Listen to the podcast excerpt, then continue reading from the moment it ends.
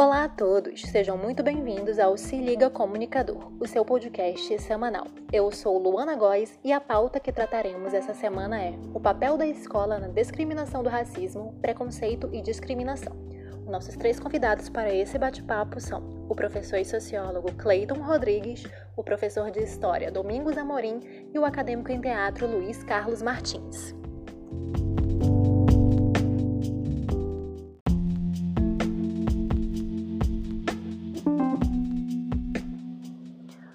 Olá, professor Clayton, seja muito bem-vindo ao Se Liga Comunicador. Gostaria de deixar explícita a nossa saudade. Estamos bem saudosos e nostálgicos nessa quarentena e o senhor faz muita falta com certeza.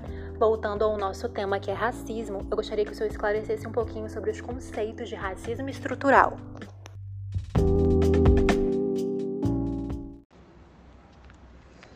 Bom, é, esse tema, racismo estrutural, que é muito falado, muito trabalhado no Brasil e tem ultimamente né, tomado aí as telas né, das redes sociais, as discussões, né, as informações também jornalísticas. Né, a gente está sempre com alguma algum caso, alguma situação, né, e, e sempre a gente está tendo muita visibilidade para essas duas palavrinhas aí, né? Esse racismo estrutural. Inclusive do ponto de vista da discussão, né?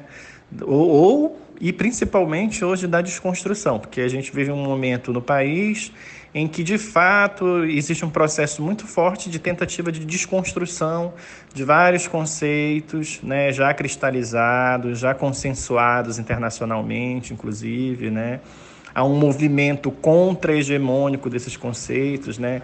Tentando até muitas vezes desqualificar, descaracterizar esses conceitos, porque eles também amparam muitas lutas minoritárias. Né? Então, quando se fala em preconceito estrutural, a gente também está falando de algo que grupos, e muitos grupos no Brasil, vivem, né? de resistência, de luta. Grupos negros, grupos afros, quilombolas, remanescentes de quilombo, indígenas, ribeirinhos, todos esses, esses segmentos da sociedade que são é, entendidos né, e são né, uh, tidos e, e reconhecidos como grupos tradicionais, comunidades tradicionais que têm direito né, às suas é, diferenciações, as suas distinções com relação ao restante da, da, da, população em geral, né? E que, na maioria das vezes, vê todos esses direitos sendo desrespeitados. Né? É, o, o racismo estrutural ele está ligado a uma ideia, uma construção de uma ideia de pensar né, essa questão do racismo na perspectiva brasileira, de como que ele foi construído e foi se constituindo com o passar do tempo, né, no nosso processo histórico. Então ele inicia, né? Por que, que estrutural? Porque nós já iniciamos o processo de colonização do nosso país, né? Com os nossos colonizadores principais, os portugueses, num processo né, institucional reconhecido, validado pela igreja, pela economia, pela, pelas leis, né, e pelo próprio senso comum, né, pela própria sociedade, as práticas sociais, com um sistema escravagista, né? E esse sistema tinha toda a base, né, nessa captura de pessoas para o trabalho, né? Trabalho escravo, né? Então, os, primeiro foi, houve uma tentativa com os indígenas, depois, né, houve aí um processo de desdobramento para trabalhar com a mão de obra africana, né? E aí nós conhecemos esse processo todo histórico da vinda dos, dos africanos escravos, enquanto escravos para o Brasil. E essa ideia de estrutural, ela está relacionada a uma ideia de que nós fundamentamos o alicerce de uma sociedade, que é a sociedade brasileira, nessa relação entre esses grupos humanos que, que, que são e eram grupos humanos distintos culturalmente e que estavam desenvolvendo um novo sistema de funcionamento. Uma nova sociedade estava surgindo aí, né? com a presença do indígena, com a presença do europeu, com a presença do negro, mas desenvolvendo uma ideia de que cada uma dessas etnias, cada um desses grupos, né, tinha um papel específico dentro da sociedade. E o papel, inicialmente, dos indígenas era de ser escravo, né? depois, o papel dos africanos substituir isso. Nós temos um processo de emancipação que aconteceu com os indígenas que não aconteceu com os africanos, isso demorou bastante tempo. Né? Ainda né, nos séculos 17, a gente já tem século 17, 18, a possibilidade de indígenas serem uh, catequizados, ou seja, essa ideia da, da, da catequese, né? Quem, quem poderia ser catequizado? Só aquele que tem alma.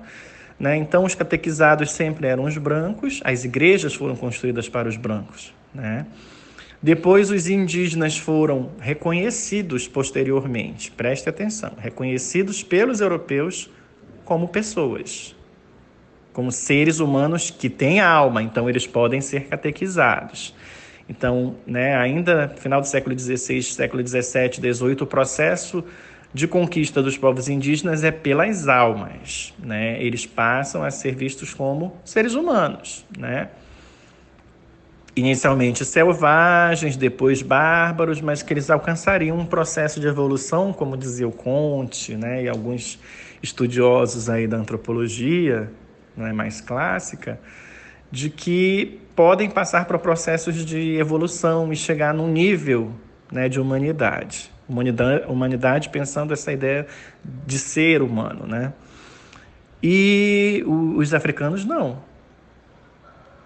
Até o século XIX, que é quando vai haver de fato a efetivação, né, por via legal da quebra, da inexistência, da libertação dos, dos escravos, ou seja, o sistema ele é quebrado, ele é descaracterizado, desinstitucionalizado, aí sim abre-se teoricamente, entre aspas, muito tardiamente, esse processo de emancipação dos africanos e dos seus descendentes, né?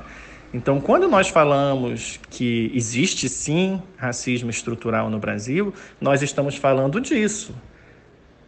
Do que é Brasil? De onde começou o Brasil? De como começou o Brasil e como é que ele vem se desenvolvendo? Se nós temos, né, a contar o processo da nossa história desde o século XVI. Se nós temos até agora, né, de, de, dessa história do século XVI até agora, pouquíssimo tempo né, de, de emancipação, vamos dizer, entre aspas, dos africanos e dos seus descendentes, então não tem como a gente negar. Nós não podemos negar, né? a existência desse racismo. E por que racismo estrutural? Porque nós temos uma sociedade ainda baseada nessa, nesse essencialismo racial, que só na década de 50 a 60 passa a ser vista de uma forma diferente, né? Ou seja, seres humanos não têm raça. Os seres humanos têm etnia, né? São grupos étnicos, são povos, não são espécies, subespécies. Nós só temos uma raça que é a raça humana, mas nós temos diversidade sociocultural, né? Biologicamente são variações muito mínimas, que só são muitas vezes de aparência, né? Quer dizer, a melanina, se é menos ou é mais, né? Alguns traços físicos, eles são determinações muito mais ambientais do que genéticas, né? E nesse sentido, o que, o que ampara a ideia do, do racismo estrutural é que ainda hoje a nossa sociedade funciona, né, com essa lógica, essa mentalidade, né? Nós ainda temos muita dificuldade de trabalhar a integração desses nossos setores humanos, né? Então nós temos assim muitos problemas sociais associados a determinados grupos que levam em consideração, que dá para a gente levar em consideração que grupos são esses, inclusive pela cor da pele, pelas condições sócio-históricas, né? Quem são os pobres, quem são os ricos, quem são aqueles que têm possibilidade de ascensão e não têm possibilidade de ascensão, como se fosse uma certa forma de, de, de, de um estruturalismo, né? de, de um sistema já pré-existente que já faz essa, essa, essa distribuição e definição, né? De que lugar cada um desses grupos vai continuar ocupando na sociedade. Então, enquanto a gente não romper com isso, enquanto nós não trabalharmos processos e projetos né, de emancipação né, de uma maneira vista como um povo, como uma nação e não como grupos específicos, né, nós não vamos poder assim nos livrar dessa ideia. Né? Ela é uma ideia existente, válida, pode ser confirmada, comprovada, né? Então, é nesse sentido. Nós nos desenvolvemos a partir de uma lógica né, racial, inicialmente, como eu falei, mas depois nós avançamos nesses estudos, a partir da década de 50 e 60, nós trabalhamos isso numa outra perspectiva, mas nós ainda utilizamos, por exemplo, o preconceito racial, o crime racial, né, que está muito mais ligado a essa ideia do outro e qual é a constituição do outro, se ele é negro, se ele é índio, se ele é branco. Nós só podemos lidar né, é, de forma mais efetiva com relação ao combate à discriminação racial quando nós, de fato, conseguirmos, conseguirmos fazer com que a nossa Constituição seja válida. Né? Nós temos um problema institucional, né, de, de legislação mesmo, em que nós temos uma Constituição que prega, que assegura, que é uma, uma Constituição nova, jovem, né? Que assegura isso, mas nós não não desenvolvemos os dispositivos para potencializar. Pelo contrário, a gente tem observado que cada vez mais todas as emendas, todas as PLs, tudo tem sido construído, desenvolvido, pensado para se desarticular, inclusive, alguns direitos constitucionais, né? formas de dar um tratamento diferenciado. E a gente tem percebido que cada vez mais a questão da exclusão é que tem né, se proliferado na sociedade, não a inclusão. Então nós precisaríamos de uma revolução, né, e pensar isso em todas as esferas, né? Como é que a religião está vendo isso, como que a educação está vendo isso, como que a saúde vê isso, né? Todas as políticas públicas. Enquanto a gente não tiver um projeto de nação efetivo, a gente vai ter esses problemas. E nós não temos um projeto de nação. Nós não sabemos efetivamente aonde nós queremos chegar e de que forma nós vamos fazer isso. Porque nós não temos um projeto sério de saúde, de educação, nós não temos. Né? Então, é muito difícil para um país como o Brasil, que tem toda essa diversidade, tem toda essa, essa extensão, né? é um país continental, tratar disso. Né? É muito complicado.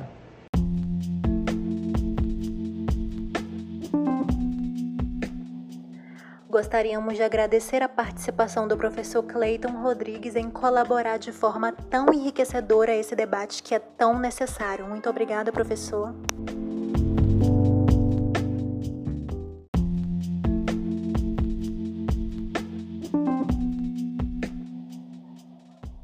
Existem diferentes conceitos de racismo, preconceito e discriminação. O racismo é a discriminação baseada no conceito que existem diferentes raças humanas onde uma é superior à outra, nesse caso, sempre tendo os brancos como padrão referencial. O preconceito é uma opinião pré-elaborada sobre determinado grupo, pessoa ou ideologia sem qualquer informação ou razão de fundamento. Discriminação refere-se ao tratamento injusto ou negativo de uma pessoa ou grupo por ela pertencer a uma determinada classe, categoria, etnia ou gênero a discriminação é o preconceito e o racismo em sua forma de ação. Definição feita por Ades Júnior, comunicador e cientista no portal Mundo Negro.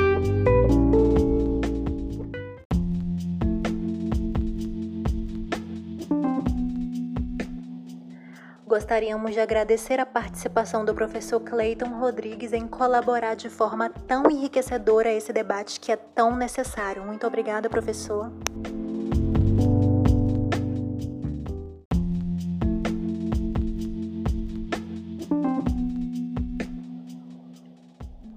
O nosso próximo entrevistado é o professor de História Domingos Amorim, que por sinal foi meu professor de ensino fundamental e médio. Olá, professor Domingos, sejam muito bem-vindo. Bom dia a todos né, que estão aqui. É... Vamos lá essas perguntas. Bem, pessoal, é, a gente sabe que a Lei 7.716, de 5 de janeiro de 1989, é, após aí a nossa Constituição de 88, essa lei ela foi criada que é o preconceito de raça, né? E aí o governo viu que essa lei não estava sendo colocada em prática, né, no nosso país. Então, a partir do ano de 2003, com a lei 10.639, que ela é, faz né, com que seja obrigatório o ensino da história e da cultura afro-brasileira, né, que seja aplicado nas disciplinas escolares. Então, o que acontece? Durante o ano de 2004, né, a, o canal Futura né, criou um projeto chamado A Cor da Cultura, que é, é justamente a Cor da Cultura é que vai divulgar a Lei 10.639, essa obrigatoriedade. Então, essa, é, é, a Cor da Cultura é, passou por todo o nosso país, né, e veio até a cidade de Manaus, é, onde eu fui escolhido pela professora Sandra Tavares. Né, hoje ela é gestora da escola Petrônio Portela. Na época eu estava em Manaus trabalhando. E aí a professora Sandra colocou meu nome para representar a escola, né, como professor de história, queria divulgar justamente essa lei 10.639. Então, a partir daquele momento, o pessoal da, do projeto, né, a Cor da Cultura veio até Manaus, né, veio duas vezes a Manaus, e essas duas vezes que vieram a Manaus, trouxeram primeiramente, na primeira vez, apresentar o projeto, né, é, na segunda vez já veio todo um desenvolvimento, o trabalho que nós deveríamos desenvolver dentro das escolas, né, principalmente trabalhando o preconceito é, racial, né? porque a maioria do, do, da, das pessoas que fazem parte do projeto A Cor da Cultura são artistas negros. Então foi essa ideia que foi passada para a gente, para a gente poder divulgar. E isso eu comecei a trabalhar com as minhas turmas da Escola Manuel Severiano Nunes. Então foi assim que eu entrei aí para essa luta, né? É, dentro do projeto A Cor da Cultura. E, por exemplo, até hoje eles me mandam material para ser trabalhado, né? No dia 20 de novembro, que é o dia é, da consciência negra, né? Que é o dia da morte de Zumbi dos Palmares. Bem, é... então, em cima de todo esse, esse, esse acordo da cultura, nós começamos a desenvolver um projeto dentro da escola.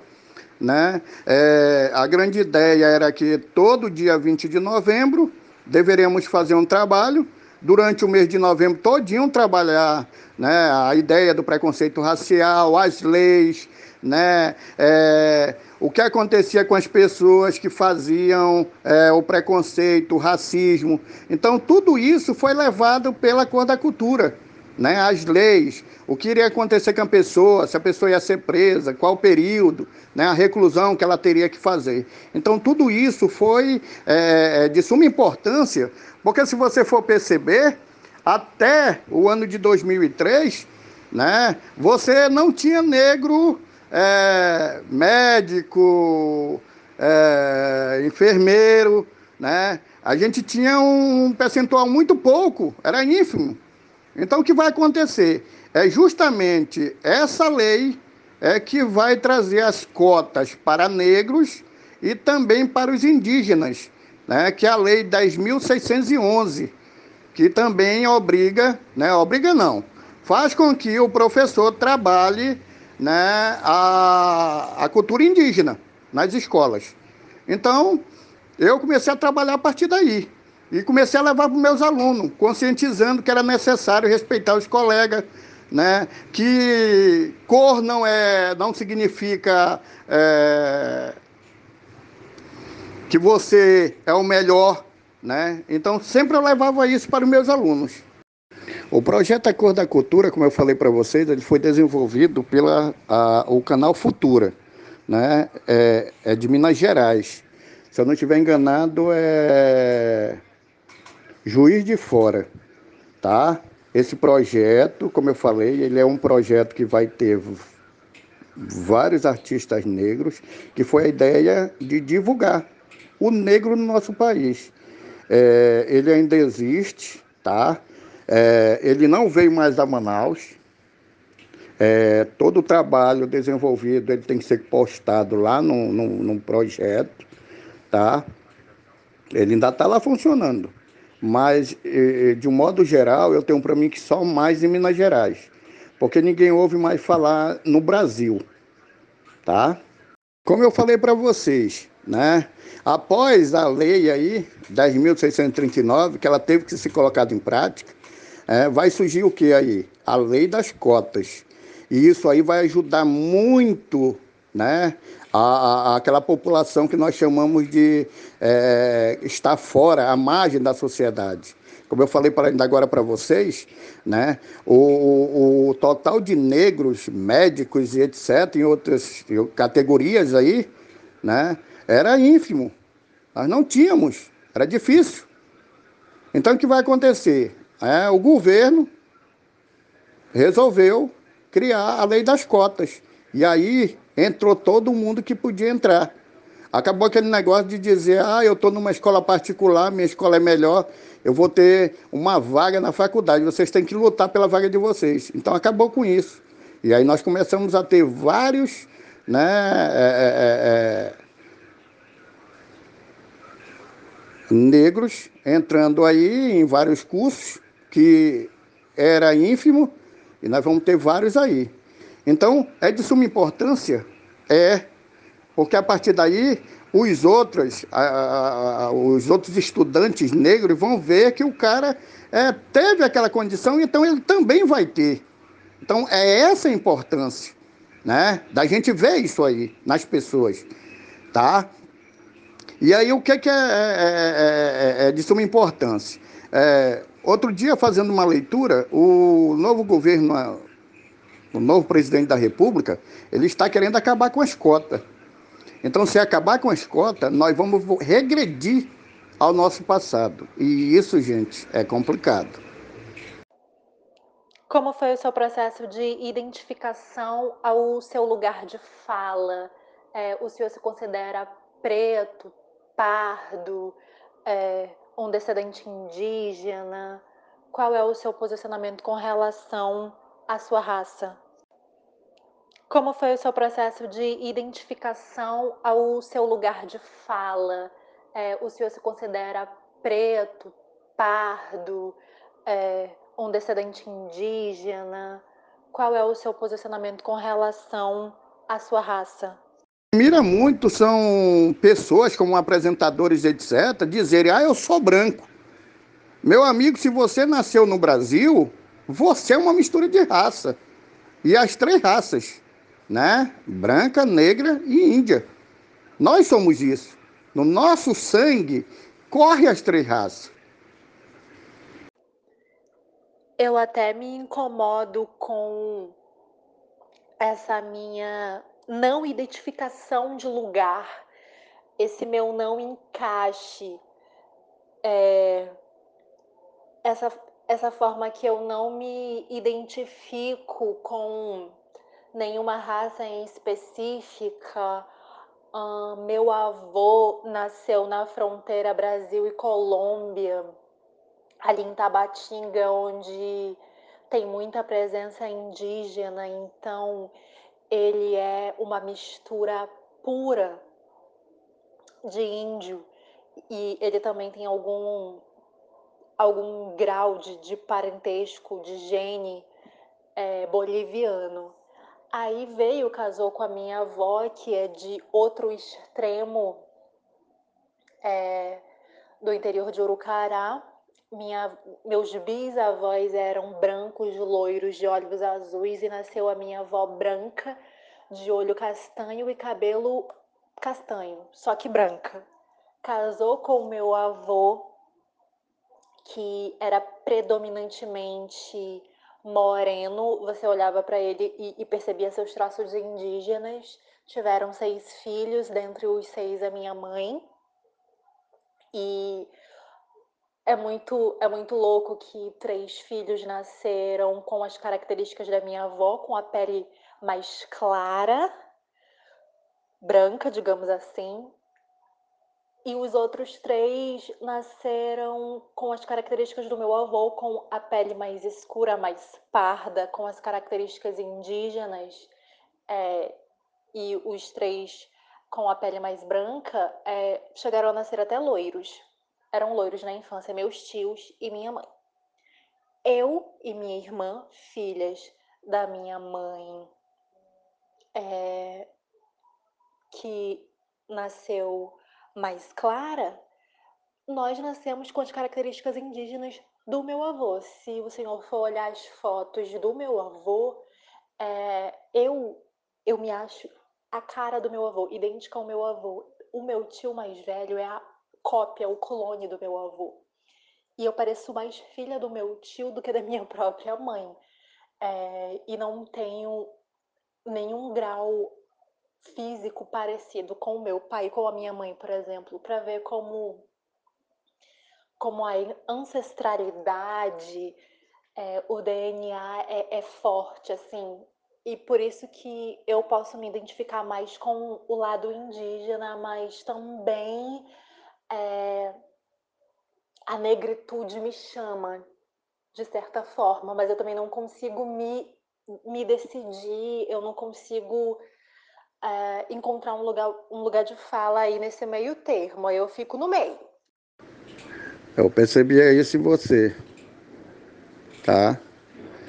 É o que tu tá colocando aí, tá? Pelas tuas características genéticas, teu olhar, teu, teu jeito, tá mais voltado para a cultura indígena mesmo tá? Mas é como eu te falei, nós somos uma miscigenação, então dentro de cada um corpo da gente tem essa mistura. Até hoje o Brasil procura. Se tu for lá na sociologia, tu vai ver que nós não temos uma identidade nacional. Nós somos uma mistura. É, se nós formos pegar a Semana da Arte Moderna no Brasil, é, a partir daí, 1930, 1922, é, nós vamos ver que é, a Semana de Arte Moderna foi a busca dessa identidade nacional. Até hoje o Brasil não tem. Se tu for ver, até hoje o Brasil não tem. É, tem muita gente que diz, ah, sou branco, ah, sou isso, sou aquilo. Mas se esquece que nós somos uma miscigenação. Nossas características genéticas, Luana, é por isso que, como eu acabei de colocar, o nosso país busca essa identidade. Nós não temos uma identidade nacional de dizer assim, é, o Brasil é formado só de brancos. Nós não temos isso. Então são essas nossas características genéticas, ou falar dos genes dominantes, é que diz em que raça eu estou. Entendeu? Do jeito que tu contou aí, eu também. Meu, por exemplo, meus bisavós, eles são vieram no período áureo da borracha para o Amazonas. A minha mãe mora, morava aqui para o Japurá com meu bisavô, também descendentes que vieram de outro canto, entendeu? Então nós somos essa mistura de raça. É complicado, é, é, é só a gente mesmo analisando para ver essa situação do nosso país, né? Atualmente o senhor não está trabalhando diretamente com a cultura e a história afro ou de alguma outra forma continua levando aos seus alunos é, essa ideia e esses princípios? Sim, Luana, eu continuo sim trabalhando essa cultura afro-brasileira. Eu estou com um projeto aqui na, na, na, na Interfé, quando eu vim daí de Manaus, um projeto de curta, que nós fazemos a apresentação no dia 20 de novembro, no dia da consciência negra. Né? Os alunos passam essa mensagem para o pessoal né? de, de, de racismo. Tá? Os filmes são, pô, os filmes esse último agora que nós tivemos aqui foi ótimo. Tá? Teve filmes. É, é, essa parte de violência doméstica, o filme que ganhou aqui foi violência doméstica. Tá? Foi muito bom, muito bom. O trabalho aqui tá bom. Pena que eu já estou me aposentando e aí eu vou deixar essa parte, né? É, essa é a ideia vai ficar para alguém. Eu também estou trabalhando aqui com a é, Silvinete, que é a internet segura, né? Com esse problema de nudes, essas coisas. Eu também fiz, fui escolhido aí pelo Severiano para é, entrar nessa SevNet, né? Que é a, a internet do Brasil. Né? Agora é ela que está controlando a internet no Brasil. E de vez em quando também eu desenvolvo, eu desenvolvo meus trabalhos e mando para eles lá. É, qual a mensagem que o senhor deixa, é, tanto para os alunos quanto para a sociedade no geral, sobre a importância de se estudar a cultura afro-brasileira e indígena nas escolas e sobre ter conhecimento e consciência é, das nossas origens, da nossa história como sociedade é, nesse mundo, na atualidade em que a gente vive. E Luana, o, a cor da cultura, ele só desenvolveu o nosso estado. Né? Hoje você não tem mais medo de ir numa delegacia denunciar o racismo e várias outras coisas. Então isso aí foi muito bom então, o sentido que eu acho é que quando a Cor da Cultura fez o projeto, que colocou em prática, que viu que funcionou, parou. Só ficou funcionando lá em Minas Gerais, lá em Juiz de Fora.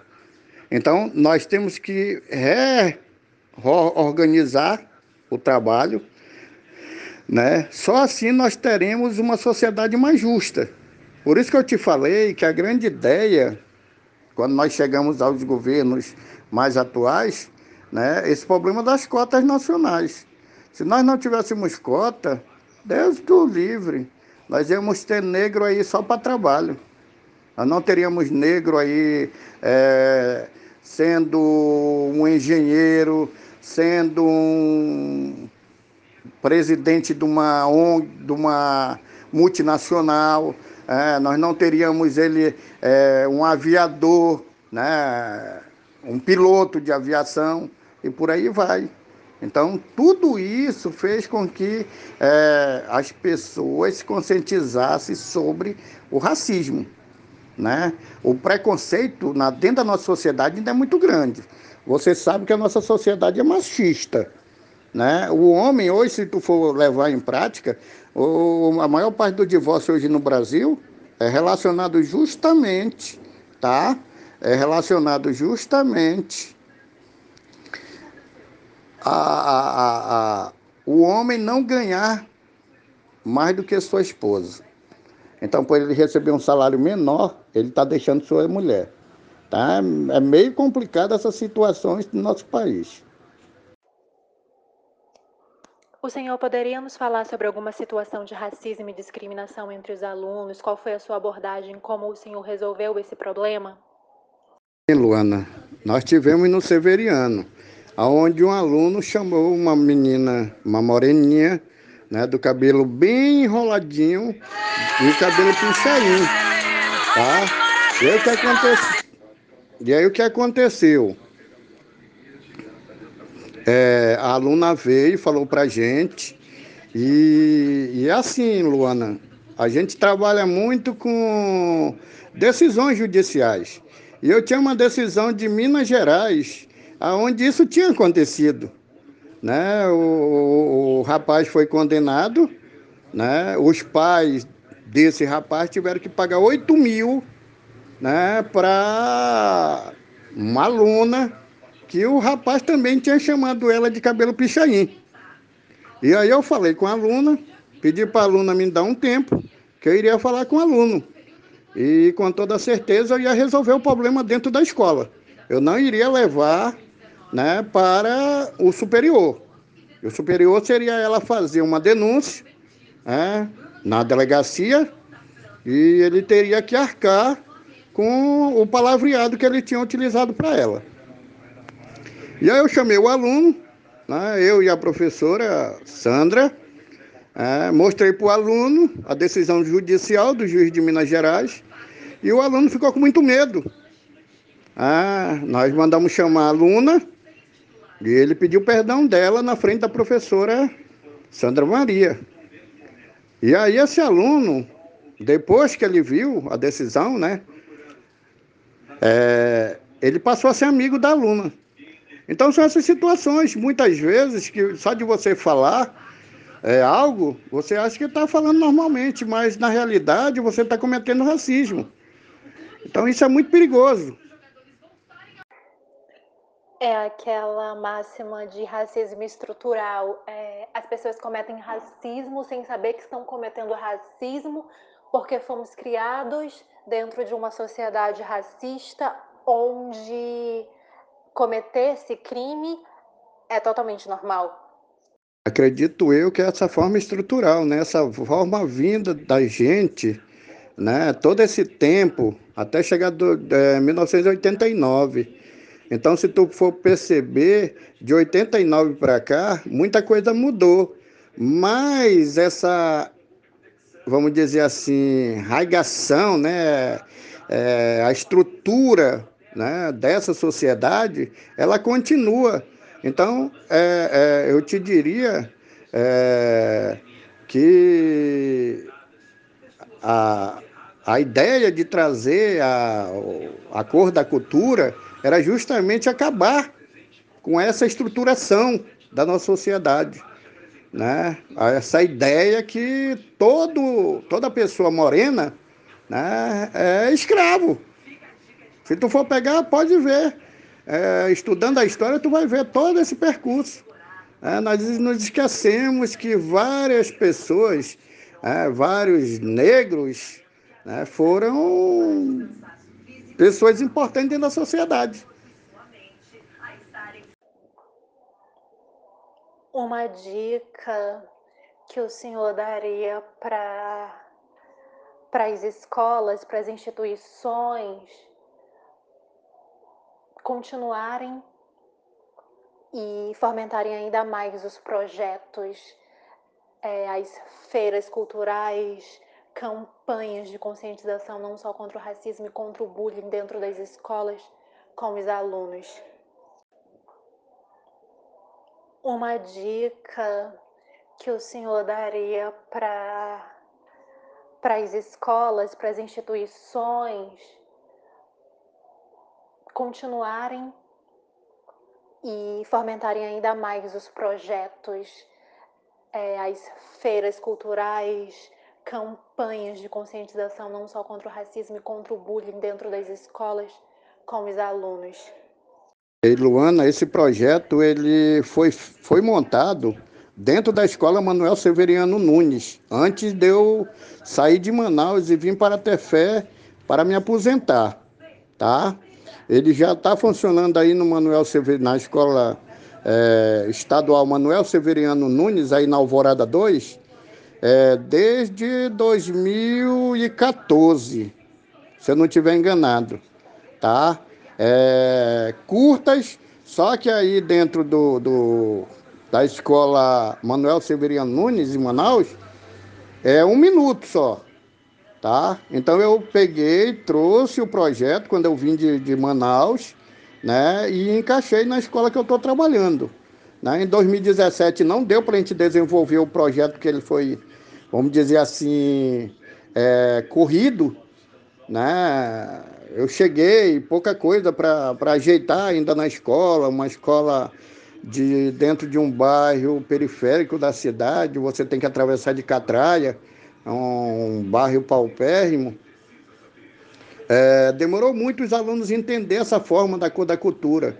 Né? Então, vários debates, debates, nós só fizemos uma apresentação no Dia da Consciência Negra, que nós trabalhamos o mês de, de novembro todinho. Então fizemos uma apresentação, pegamos alguns, é, alguns vultos é, brasileiros e amazonenses para falar um pouco sobre eles. E a partir do ano de 2019, eu coloquei em prática o projeto. Né? O projeto foi muito aceito pelos alunos, só que em vez de um minuto eu coloquei cinco minutos a pedido dos alunos, que eram pouca coisa para se falar. Então precisava de mais tempo para poder explicar, tá, tá, tá. Então isso nós fizemos. Eu passei para cinco minutos, o projeto funcionou, foi bem aceito. Os alunos já estão se preparando, começo desse ano começaram a se preparar para o segundo ano do projeto. Né? Nós estamos trabalhando aqui através do, WhatsApp, mandando mensagem para os alunos, discutindo conteúdo com os alunos das nossas aulas. E eles de vez em quando perguntam, professor, vai haver o projeto da, do Dia da Consciência Negra, o filme? Vai, nós vamos fazer. Vamos esperar essa pandemia passar para a gente poder trabalhar. Então, esse projeto, ele está levando, está mostrando para os alunos né, que é necessário brigar pelos seus direitos, que eu não posso me rebaixar para outro colega. Né? Mesmo eu tendo, eu sendo moreno e ele sendo branco, ele também tem característica morena nele. Então essa cor não significa, né, no modo de ver aí a cor da cultura, né, ou branca, ou negra, ou índia, nós somos a cultura. É, é isso que era o projeto que queria jogar para a população. E isso agora eles começaram a entender. E isso foi bom. Eu espero, né, daqui a três anos, quando eu me aposentar, alguém continue a desenvolver esses projetos. Gostaria de agradecer aí a, a minha entrevista, né, por vocês. Né? Vocês sabem que racismo é uma coisa muito grande, né? Muito, é, diria, é, essa enraização, né? Todo esse, desde a chegada do negro em outros cantos, né? Nós estamos aí com essa parte de racismo. É, espero que esse nosso grande preconceito no nosso país chegue um dia ao fim, que eu acho muito complicado, muito difícil. É, nós ainda temos pessoas aí que querem é, colocar o negro como é, um cara lá embaixo, um cara que não presta, que não serve, etc, etc. É, é, espero que um dia né, o, todo o esforço que está sendo feito nas escolas, né, os alunos que saiam, que serão nossos futuros líderes, né, pare para pensar e mude essa ideia no nosso país. Professor Domingos, nós que agradecemos a sua presença no nosso bate-papo de hoje. Essa pauta é muito importante, muito necessária. Agradeço a sua contribuição e deixo claro a sua importância na minha vida como aluna, é, no, no meu modo de pensar, é, na minha conscientização sobre racismo e sobre os meus posicionamentos diante da sociedade. Muito obrigado mesmo por ter feito a diferença e ter plantado uma sementinha lá atrás que hoje eu busco cultivar e encontrar o meu lugar. Obrigada mesmo. Nosso bate-papo agora é com Luiz Carlos Martins, acadêmico de teatro na Universidade Estadual do Amazonas. Olá, Luiz, seja muito bem-vindo. Gostaríamos de saber algum relato de racismo que você tenha sofrido na escola? Oi, Luana, tudo bom? Então, já sofri sim racismo quando era criança. Na verdade, é, é, uma, é uma situação que a gente sofre até nos dias atuais, né? Eu, sendo Luiz adulto, já também já sofri, sofro né? Mas quando criança, é, já sofri muito e gente, eu não tinha é, o conhecimento disso.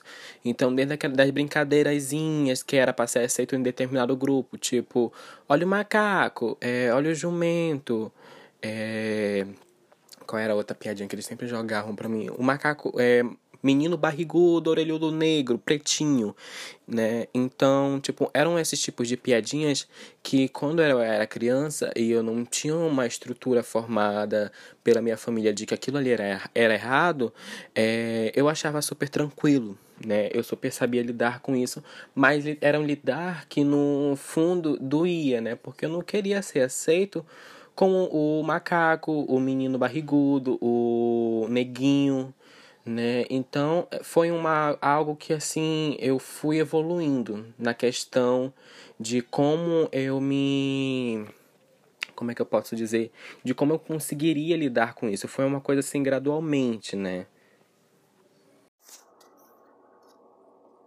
Você saberia explicar como se deu essa evolução? É, você procurou a ajuda de algum profissional? É, você foi ajudado na escola de alguma forma? leu livros, viu entrevistas, teve algum exemplo direto ou indireto de como lidar com essas situações? Então, Lu, é, eu nunca cheguei a buscar profissionais. Porque, como eu te disse, tipo, pra mim aquilo ali era algo normal, né? Era algo normal porque eu queria ser aceito é, no grupo. Só que aí, no decorrer do tempo que eu entrei no ensino médio, eu comecei a me deparar com situações que eram vexatórias, né?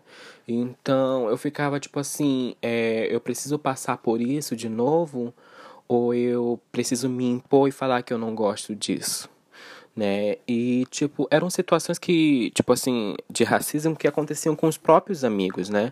Amigos que se diziam amigos e que chegavam e falavam, tipo, ah, é. Neguinho, fica aqui, tipo, sabe? São essas coisas assim. Então eu comecei a me auto-empoderar falando, tipo assim, olha, não gosto que você me chame disso, não gosto disso assim, isso, aquilo, isso, aquilo. E eu acredito, assim, que o ponto fundamental, né, para eu começar de fato a me empoderar foi quando eu comecei a ter uma matéria de sociologia, né, que a minha professora primeiramente um beijo professora, né?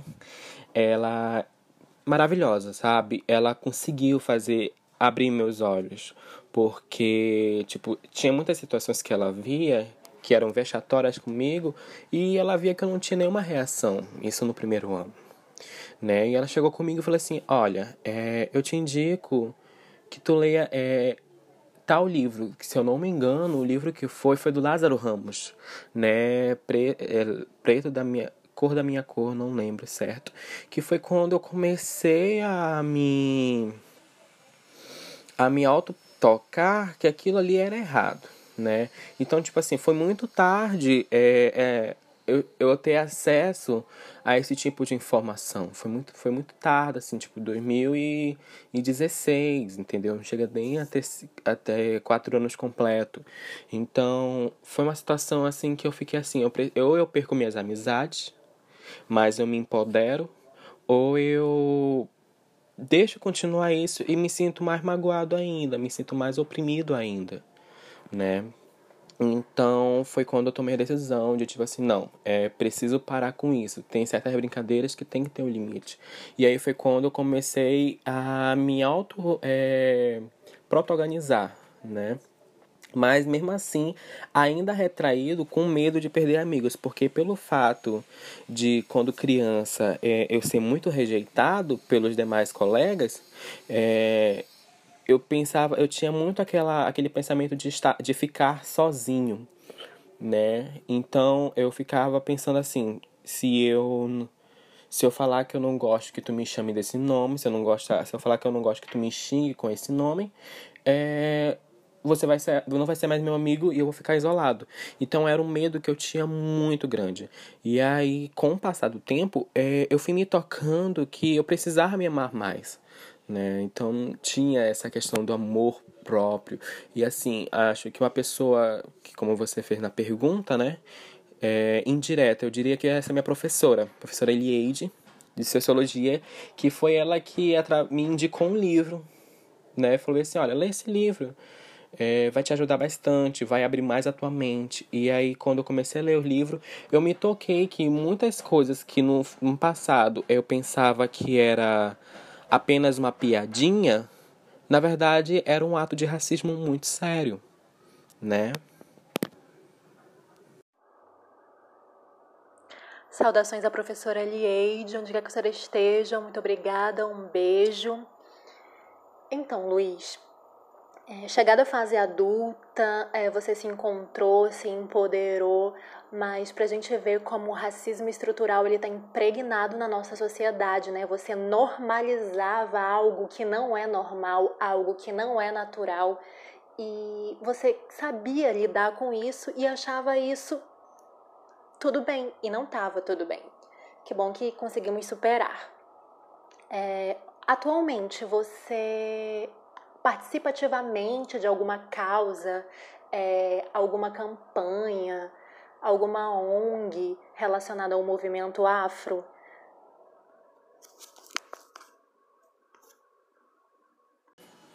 Então, Lu, é, no momento eu não estou em nenhuma é, campanha, é, ONG, que são sobre os movimentos africanos no momento, mas é, futuramente, né, eu vou lançar um artigo que eu estou escrevendo, né, para justamente falando sobre essa situação, né? E junto com os outros amigos da universidade que são negros, tentar fazer um projeto. Na verdade, é, eu dei início a um projeto sobre negritude, né, da valorização do corpo, da mulher, do homem negro, do gay negro, que também é um outro, já serve de conteúdo para um outro tema, né?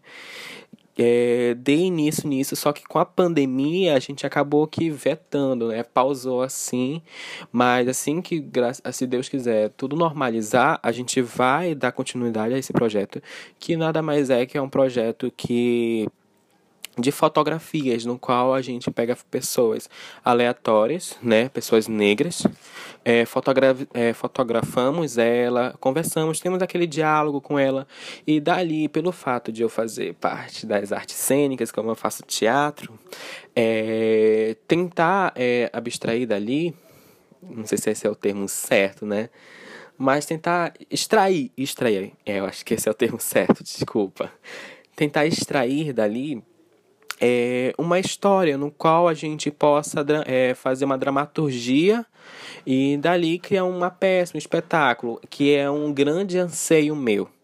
Né? Eu comecei com alguns rabiscos que são da minha própria história, né? que é da minha família por parte de pai, que é toda negra, que é toda de Salvador.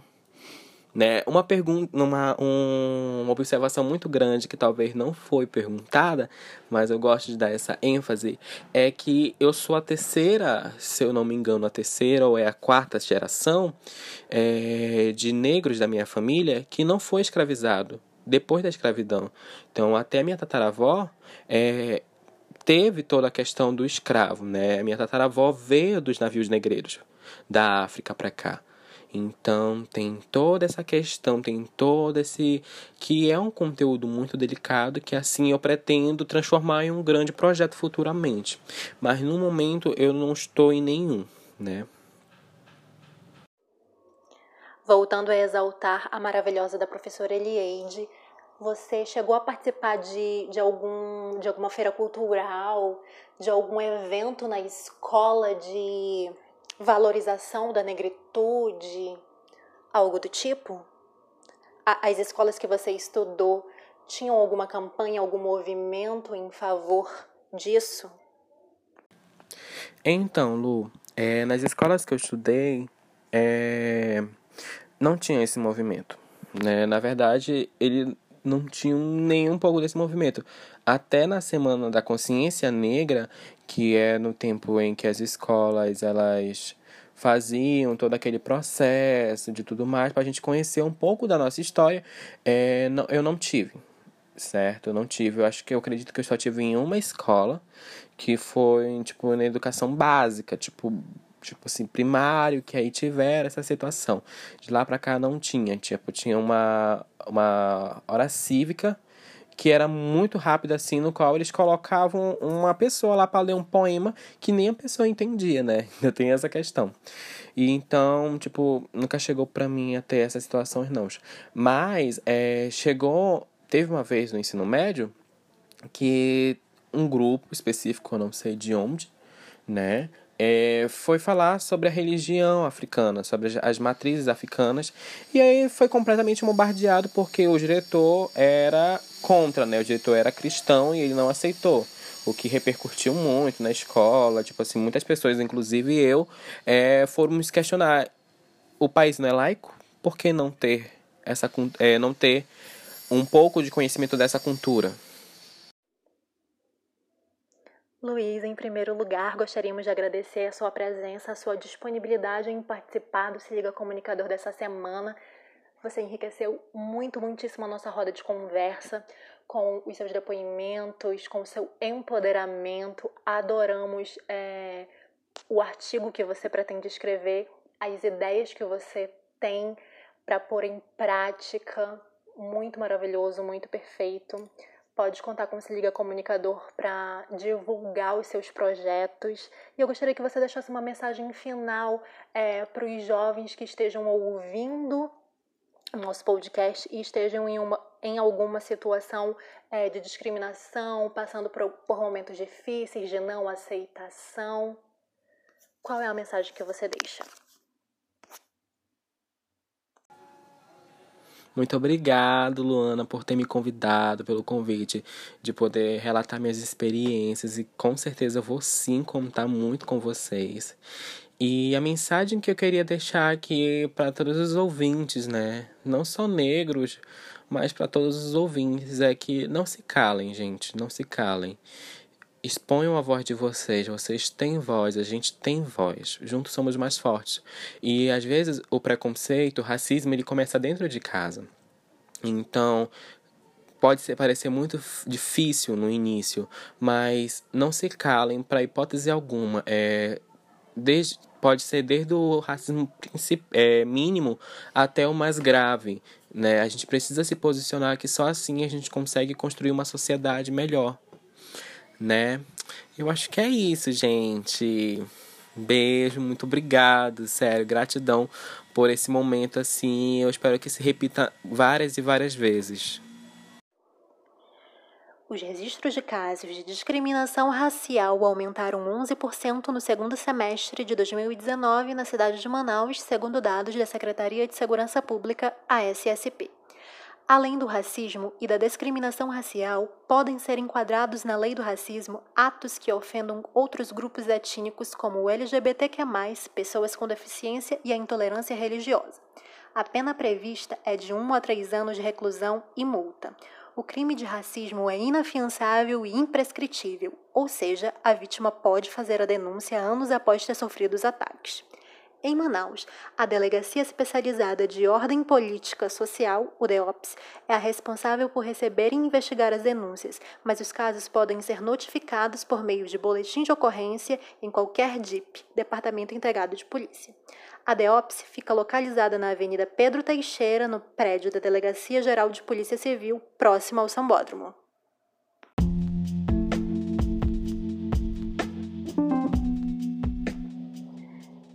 E esse foi mais um episódio do Se Liga Comunicador, o seu podcast semanal. Para denúncias, é só entrar em contato no número 3214-2268 e denunciar em qualquer DIP próximo da sua casa. Agradeço a todos os ouvintes. Eu sou Luana Góes. Até semana que vem.